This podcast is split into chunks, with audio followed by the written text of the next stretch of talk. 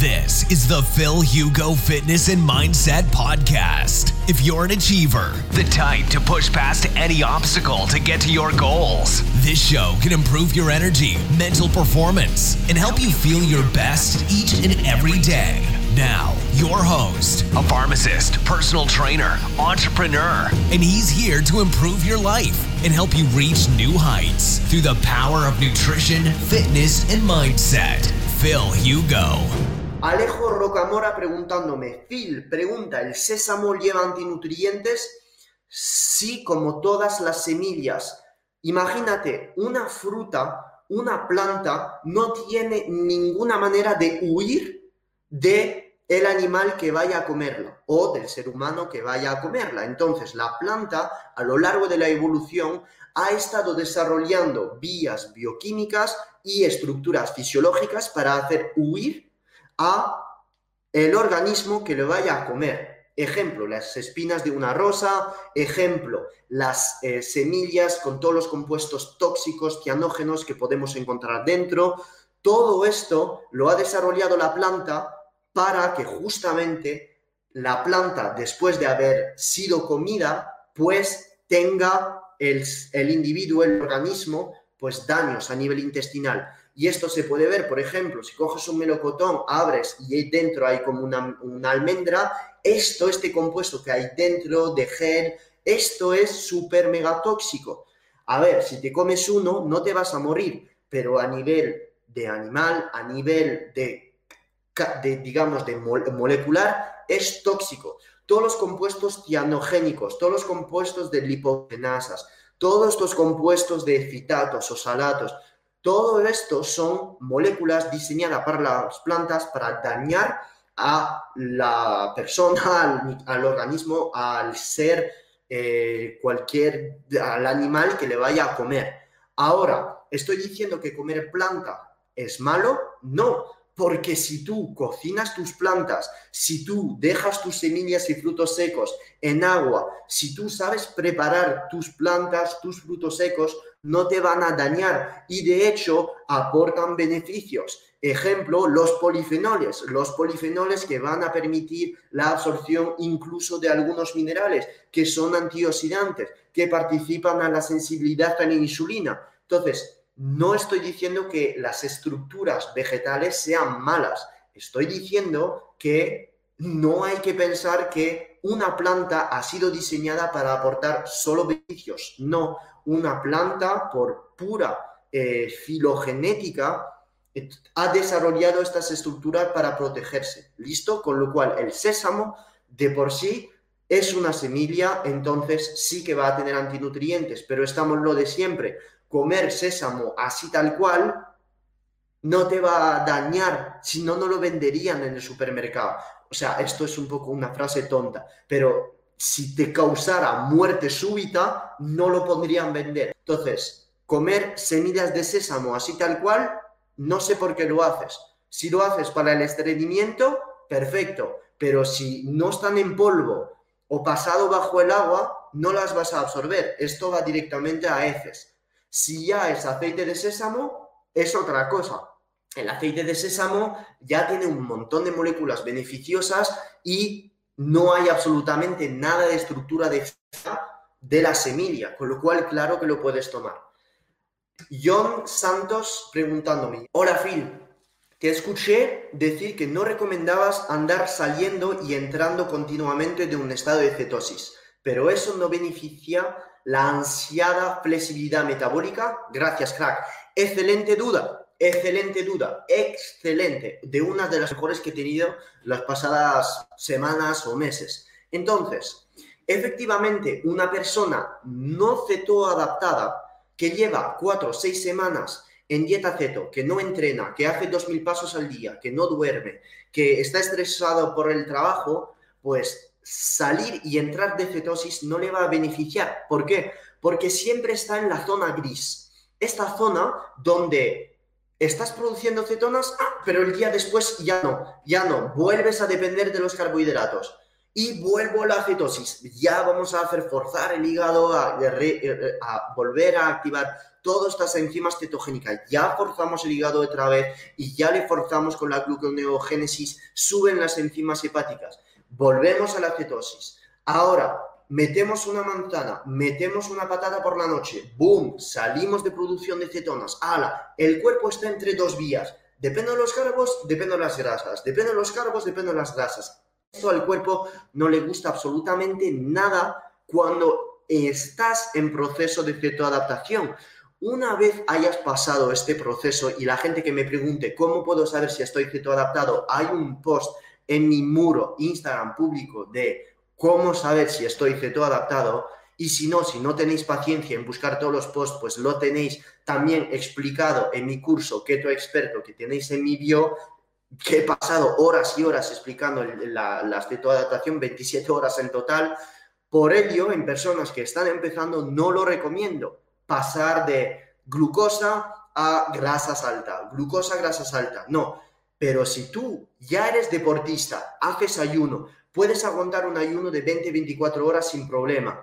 Eh, puedes entrenar en ayunas, estar comiendo 5 horas después sin absolutamente nada. Estás haciendo una carga de carbohidrato un sábado por la noche con sushi, el día después ya vuelves a la cetosis. Todos estos son signos de cetoadaptación. En este caso, o de, de estar cetoadaptado, en este caso, entrar y salir de cetosis, claro que tiene todo el sentido del mundo porque tu cuerpo ya sabe hablar el idioma de la cetoadaptación.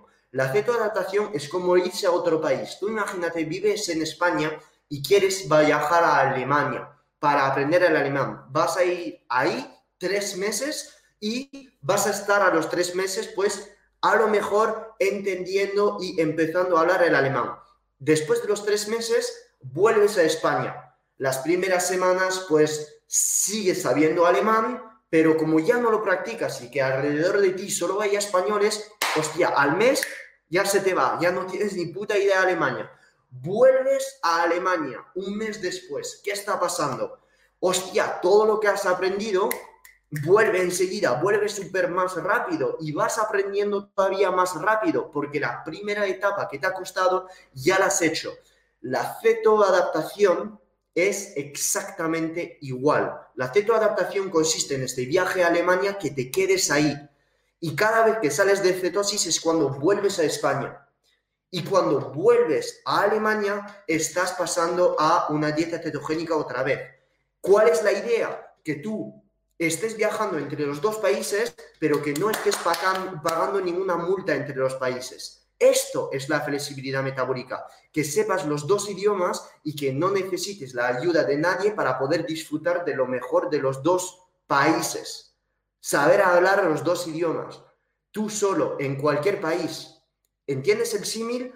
Cuando hayas interiorizado esto, ya sabes entonces lo que es la cetoadaptación y ya sabes la importancia de esto. Y lo puedo hacer el mismo símil con una persona deportista que hace bici, que es triatleta, que nada, o que hace fútbol, baloncesto, tenis, me da igual. Aeróbico, anaeróbico, sprint, anaeróbico, dependemos de la del glucógeno muscular. Y aquí, aeróbico, corriendo a 10 kilómetros por hora, 8 kilómetros por hora, hacer elíptica, andar, eh, todo esto son dos vías que tú necesitas 50-50. Necesitas saber usar esto, saber usar esto. Y para saber usar esto cuando estás haciendo actividades de manera de, con baja intensidad, sin mucha intensidad, pues estar catabolizando todo tu tejido graso y saber usar, usar las cetonas. Pero para saber usar esta vía, incluso cuando estás haciendo deportes que incluyan partes anaeróbicas, tienes que cetoadaptarte antes. Porque es que si no, vas a necesitar o de glucosa para aguantar a la media hora los 40 minutos. Por ello la importancia de saber trabajar las dos vías. ¿Se entiende? Por supuesto. Una pregunta, ¿cómo duermes tú, Phil, comiendo tanta proteína de noche? Lo digo por las vitaminas del grupo B, pues son activadoras del metabolismo, ¿no? Buena duda. Y me podrías decir lo mismo con la tirosina que lleva la proteína. Con tanta tirosina que tú sacas la proteína, ¿no te activa comer tanta proteína? Mira, es una duda excelente. Si tú sueles comer solo una vez al día, te aseguro que después de esta comida tienes una bajona fundamental. O sea, tienes sueño por la insulina que se te eleva, incluso sin meter carbohidratos. Por ello, la proteína, a pesar de que tenga tirosina y tantas vitaminas del grupo B, te prometo que la insulina llega y me deja muerto. Y duermo en plan, me duermo como un cerdo, vamos, o sea, es que no hay más. ¿Y por qué no me duermo excitado, no tengo ansiedad o no tengo ninguna dificultad para dormir? Pues probablemente porque durante el día he estado fuera, he andado, he entrenado, al despertar me expongo al sol, hago actividad física, hago cardio, no tomo cafeína después de las dos, me meto gafas anti-luz azul por las noches. Todo esto me facilita dormirme por las noches. Entonces, solo con tomar mi pequeño magnesio bisglicinato y en todos un poquito más estresante mi triptófano, protegido. Calisténico espalidoso. ¿Se puede estar ceto adaptado sin haber seguido una dieta ceto durante semanas? Yo incorporo carga de hidratos los días más duros de entreno, pero los otros hago ceto. Es lo que tienes que hacer, calisténico. Es así. Gracias. Si haces deporte, buscas rendimiento deportivo, los días donde vas a rendir más, reintroducción de carbohidratos post-entrenamiento. ¡Bum! Flexibilidad metabólica hecha fácil. Ciencia práctica. Edu AM me está preguntando, Phil, ¿Cómo ves carga de hidratos no severa? Me gusta lo no severa. Boniato enfriado para el almidón, kiwi, fruta de bajo IG y post-entreno el viernes y sábado por la mañana, prepartido café con gramos de MCT. Lo veo intergaláctico. A este MCT yo le añadiría aminoácidos y unas sales y lo tienes. Enorme, brother. Perfecto. Nelam me está preguntando, Phil, ¿esta alimentación cetogénica alta en proteína puede ayudar a personas que padece del síndrome del intestino irritable? Sí, porque no tiene nada que ver. es decir, una cetogénica sigue siendo, sigue siendo cetogénica. El síndrome del intestino permeable tienes que ver todos los, eh, los alimentos que sean ricos en FODMAPs, todos los alimentos precursores de histamina, aguacate, queso, salmón, embutidos, todos los alimentos ricos en FODMAPs, tipo espinaca, tipo alcachofas, tipo eh, cebolla, todo esto lo tendrías que quitar porque te llevan, te inflama el intestino. No es por meter más proteínas que te va a mejorar el, el síndrome del intestino irritable. Esto lo tienes que hacer a partir de los alimentos que vayas escogiendo haciendo este tipo de dieta. Yo en este tipo de paciente tanto con personas que se parece mucho a pacientes con hipotiroidismo de Hashimoto, que vemos una correlación increíble entre la salud intestinal de la gente que tiene hipotiroidismo de Hashimoto, incluso de hipotiroidismo, todo el déficit carencia de minerales de selenio, de zinc y de magnesio.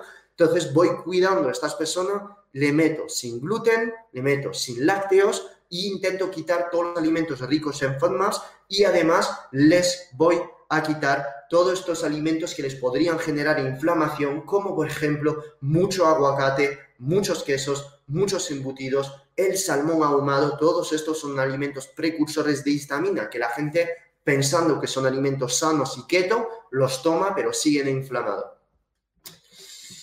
Aliva preguntándome, hola Phil, ¿cuál es el tema con los frutos secos que no los consumes? Pues está todo explicado en el mini vídeo de Instagram que he dejado. Es decir, ¿los frutos secos los puedes tomar? Sí, por supuesto, pero no tomes los frutos secos para los omega 3, porque los omega 3 dentro de los frutos secos provienen de un omega 3 que se llama el ALA. El ALA, para convertirse en DHA en el cuerpo humano, necesita un gen que es el gen FAT y los derivados, y este gen solo va a convertir, va a codificar para proteínas que van a convertir el ALA en DHA un solo, solo un 10%. Y es que además esta conversión, dependiendo de la, del alelo del gen que tienes, lo vas a convertir entre 10 y 0%. Es decir, tú puedes estar comiendo nueces como si no hubiera un mañana, pero si no tienes el correcto gen para poder procesarlas o usar este ALA como DHA o cambiar, convertir este ALA a DHA, pues jamás en la vida vas a sacar ninguna traza de omega 3 en los frutos secos a pesar de que estén pasados bajo agua, en polvo, etcétera, etcétera. Por ello, no soy partidario de decir, pon nueces en tu vida para meter más omega 3. Esto es totalmente bullshit.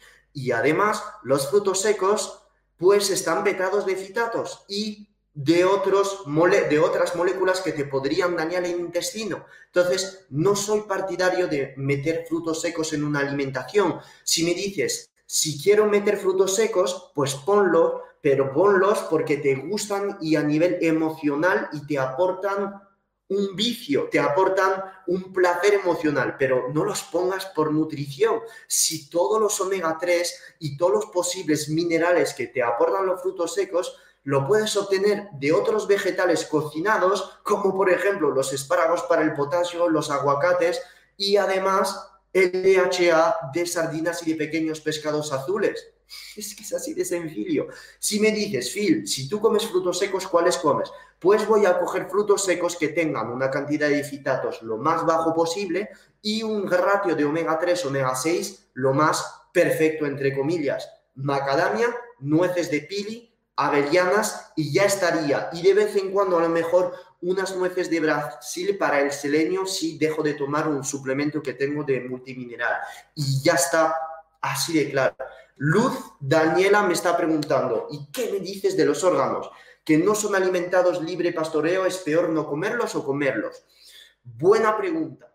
Entonces, yo te recomendaría tomarlos y sobre todo si eres una mujer y tienes signos de hipotiroidismo porque en hipotiroidismo hay una carencia increíble en zinc, en selenio, en magnesio, en calcio, en cobre y los órganos aportan esto. Los órganos aportan bastante cobre y esto no lo aporta el tejido muscular. Los órganos están aquí para compensar el alto ratio de zinc y cobre que podría aportar una dieta carnívora pura, por aportar solo tejido muscular que está petado de zinc. Para contrarrestar estas altas concentraciones de zinc que impide la absorción de cobre, tienes que aportar más cobre.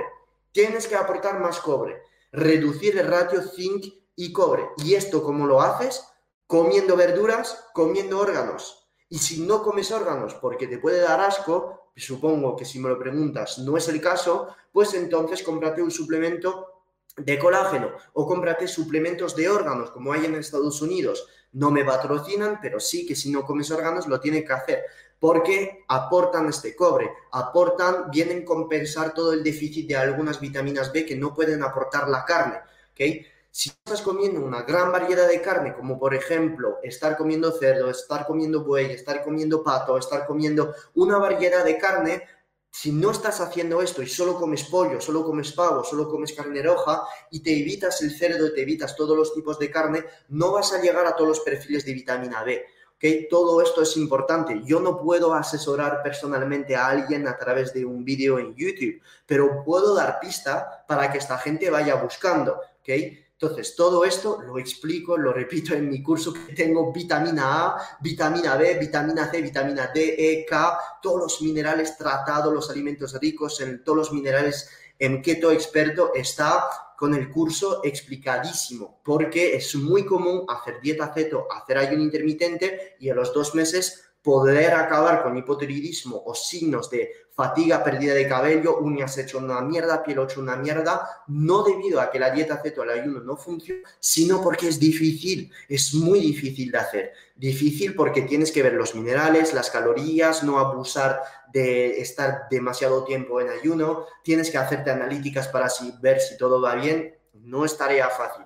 Entonces, órganos, adelante. Y para contestarte, que sea de pasto o no, si te lo puedes permitir, de pasto siempre, de pasto siempre, porque así estás seguro que el ratio del animal en omega 3, omega 6 es muchísimo mejor que un alimento que no está alimentado solo de pasto, pero es muy difícil, explico el por qué, porque ejemplo, el hígado de polio es muy barato, es muy bueno, sin embargo, un pollo no come pasto. La gran mayoría de pollos pues comen cereales. Si tú encuentras un día un pollo que come pasto, solo pasto, me llamas, yo nunca lo he visto. Y si un día lo encuentras ecológico, de paz, etcétera, te va a costar mucha pasta. Por ello, se recomendaría siempre, pues, tirar de órganos que no sean de pasto es mucho mejor que no comerlos del todo.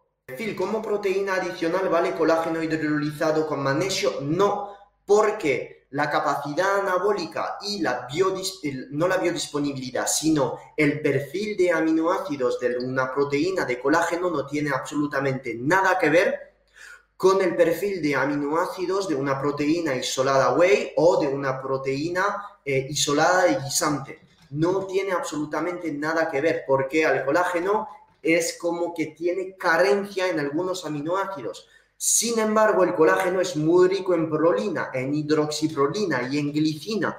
Estos aminoácidos no los encuentras en una proteína de tipo whey o en una proteína animal. Entonces, digo que no hay que dejar de lado el colágeno, pero no usarlo como una proteína anabólica.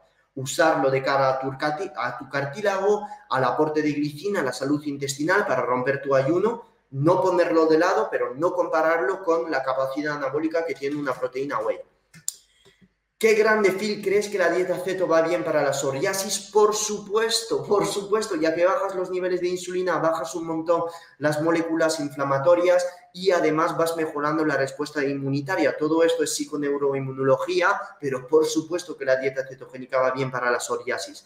Sin embargo, tendría que saber cuáles son los alimentos que te producen daño, porque yo te puedo decir, haz ceto, pero tú sigues comiendo aguacates, queso, eh, un montón de verduras tipo eh, espinacas, arcachofas, y a lo mejor puede tu psoriasis irse por las nubes porque a lo mejor tienes sensibilidad a los FODMAPs y sensibilidad a las proteínas lácteas o sensibilidad a alimentos eh, precursores de histamina. Y esto no lo puedo saber hasta que alguien te asesore.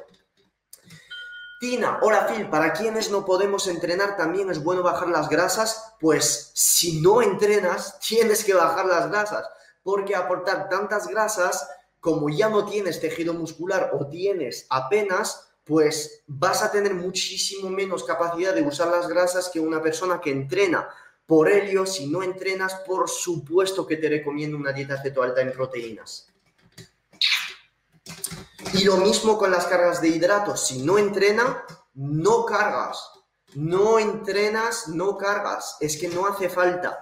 Ahora, si tú quieres meter de vez en cuando carbohidratos de cara a la flexibilidad metabólica, una vez ceto adaptado, después de dos, tres meses de dieta ceto, haciendo ayuno intermitente, etc., etc., un boniato por la noche con frutos secos, 200-300 gramos de boniato con, eh, con frutos secos, con frutos rojos, perfecto, adelante. Juanma de preguntándome, hola Phil, ¿qué tal Juanma? ¿Cómo estás hermano? Eso es. Después de estar casi un año en ceto, llevo una semana con dieta low carb, alta en calorías, de keto optimizado. Eso es, brother. Y brutal en el gym, tío. ¿Cuánto tiempo me recomiendas con esta dieta? Claro. ¿Y por qué sientes este rendimiento en el gym como si no hubiera un mañana? Porque te has sensibilizado todavía más a la insulina y es el objetivo de hacer dieta ceto. La gente quiere estar en dieta ceto todo el año, pero ¿para qué estás haciendo esto? Porque hacer ceto es sensibilizarte a la insulina. Entonces, si nunca vuelves a meter carbohidratos de cada rendimiento, ¿para qué te sirve haber hecho dieta ceto? Ya estás ceto adaptado, métete estos carbos que ya los sabes usar y es la prueba. Vuelves a meter una cantidad más alta de carbos y rindes como si no hubiera mañana porque te has hecho más eficiente a la hora de usarlos. Esto es el objetivo de keto optimizado, joder. Claro que sí. ¿Cuánto tiempo? Que te contesto. es que claro, me emociono porque es que lo he creado yo. Entonces, ¿cuánto tiempo? Pues yo te recomendaría lo siguiente. Si tienes, cuando ves ya que o te estás durmiendo o que estás reteniendo más agua de lo normal o que eh, te empiezan a doler las articulaciones, bueno, todo esto pues podrían ser signos de que ya probablemente te estás volviendo a lo mejor un poquito resistente a la insulina. Yo volvería después de esta fase 3 o a una cíclica que es la Keto Flex, que te digo, donde es puramente un ciclado de carbohidratos con día más alto en carne, otros días más cetos y otros días de pura carga de carbohidratos, que la low carb es más carbos días. O si no quieres hacer esto y dejar los carbos del todo, pues vuelves a hacer todas las fases, es decir, vuelves a una fase 1, 3, 4 semanas o dos semanas en función del tipo de deporte que haga, pero viendo tu foto supongo que vas al gimnasio y lo estás machacando como si no hubiera un mañana y que estás en plena forma, con lo cual yo volvería fase 1, después fase 2, ya que haces mucho deporte, que donde estás usando carbos antes de entrenar etc. Y luego ya volver a hacer el circuito todo el año. Y es lo bueno que te he optimizado, es que vas rotando entre todo, está todo explicadísimo. Si una persona que nunca ha hecho ceto y entrena con carbos, cuando hace ayuno de 12 horas tiene cetonas en 0,4 incluso 0,5, ¿es normal? ¿O es que ya está algo adaptado de forma natural? Segunda opción, ya te estás ceto adaptando o ya estás ceto adaptado, explico el por qué. ¿Cuál es la manera de llegar a la flexibilidad metabólica? Dos posibilidades. Dieta alta en carbohidratos con fases de ceto y de ayuno o haciendo ceto ayuno y inyectando puntualmente carbohidratos. ¿Entiendes la diferencia? Por ello, una persona que ya tiene alta sensibilidad a la insulina, porcentaje de grasa bajo, que ya entrena alto tejido muscular, pues claro que va a estar produciendo cetonas. No tienes que hacer una dieta cetogénica para estar en cetosis. Esto es signo de flexibilidad metabólica. Esto es signo de que tu cuerpo ya sabe usar distintos sustratos. Pero te aseguro, hermano, si tú puedes llegar a aguantar un ayuno 18, 20 horas o entrenar en ayunas con estas horas de ayuno y luego después no estar dependiendo de los carbohidratos o quedarte en ayunas, esto es un gran signo de cetoadaptación. Yo, por ejemplo, hoy he entrenado hora y media piernas, me he ido a andar, he hecho la compra, he vuelto, me he duchado, sigo en ayunas desde ayer, llevo 22 horas y estoy de puta madre, o sea, me podría ahora pegar un pequeño entreno, me siento muy bien. Entonces, cuando veo atletas o gente que entrena las 14 horas, pero que ah, después tienen hambre y no pueden aguantar, lo siento, no es por aguantar un ayuno de 14 horas que eres flexible metabólicamente, para mí no. Sin embargo, tener estas cetonas 0,5 sin estar haciendo para nada dieta cetogénica, supongo que te estás machacando bastante, bastante en el gimnasio, que estás bien fit, bien svelte, que estás en plena forma, que no tienes ningún parámetro desramado en la analítica y es signo de flexibilidad metabólica totalmente. César me está preguntando, si una persona que nunca ha hecho... Eh, Silvia Molins preguntándome, ¿cómo hacer para no agotarse al hacer ejercicio en ayunas bajo dieta keto? Evitar la sensación de quemazón a los pocos minutos a pesar de tomar electrolitos. ¿Qué podría estar mal? La falta de entrenamiento. Es, lo siento ser crudo, pero es la falta de entrenamiento. Y probablemente que haya ya que volver a meter carbohidratos. Porque si te sigue quemando tal cual, tal cual, tal cual, es que justamente ya no sabes usar perfectamente todo el lactato y una persona cetoadaptada, flexible metabólicamente, lo sabe hacer. Con lo cual, siempre recomendaría volver a reintroducir carbohidratos y forzar un poquito más el entrenamiento. ¿Ok? Es que es así, es así. No lo podemos solucionar todo con la nutrición, pero sí lo que te recomendaría es probablemente volver a reintroducir carbohidratos y probablemente si te sigue pasando esto, si estás haciendo entrenamiento en alta intensidad, ¿por qué no estar usando aminoácidos libres? Aminoácidos esenciales que te ayudarán durante tu entrenamiento. ¿Ok? Silvia Molins preguntándome, al hacer carga de carbos, ¿no es recomendable mezclar frutos rojos con grasa?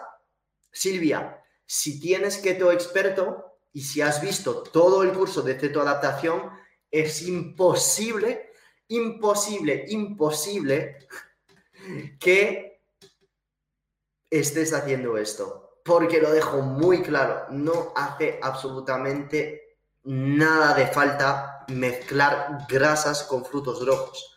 ¿Para qué?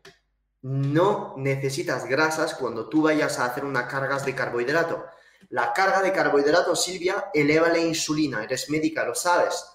La insulina alta, ¿qué va a hacer? Abrir la puerta del tejido adiposo, del tejido muscular. Si en este momento tienes alta disponibilidad de triglicéridos provenientes de los alimentos, ¿dónde van a ir estos triglicéridos? Adipocitos, tejido muscular. No lo queremos. Lo que queremos en una carga es aumentar la cantidad de carbos en el tejido muscular y meter tu cuerpo en modo anabólico por un pequeño aporte de proteína junto a estos carbos. Pero no necesitas grasas. Y la gente que dice, pongo grasas para ralentizar el pico de insulina o para ralentizar la absorción de estos carbohidratos, ya sabes dónde llamarme.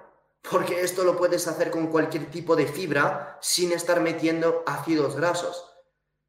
Y cuando haces una carga, pues en vez de hacer mezclas raras de arroz blanco y fibra, comete un boniato directamente. Así de sencillo. Muchísimas gracias a todos vosotros. Os mando un fuerte abrazo a todos. Adeu todos. Gracias. This has been another episode of the Phil Hugo Fitness and Mindset Podcast. If you enjoyed the episodes, leave an honest review in iTunes so other like minded individuals can conquer their goals too.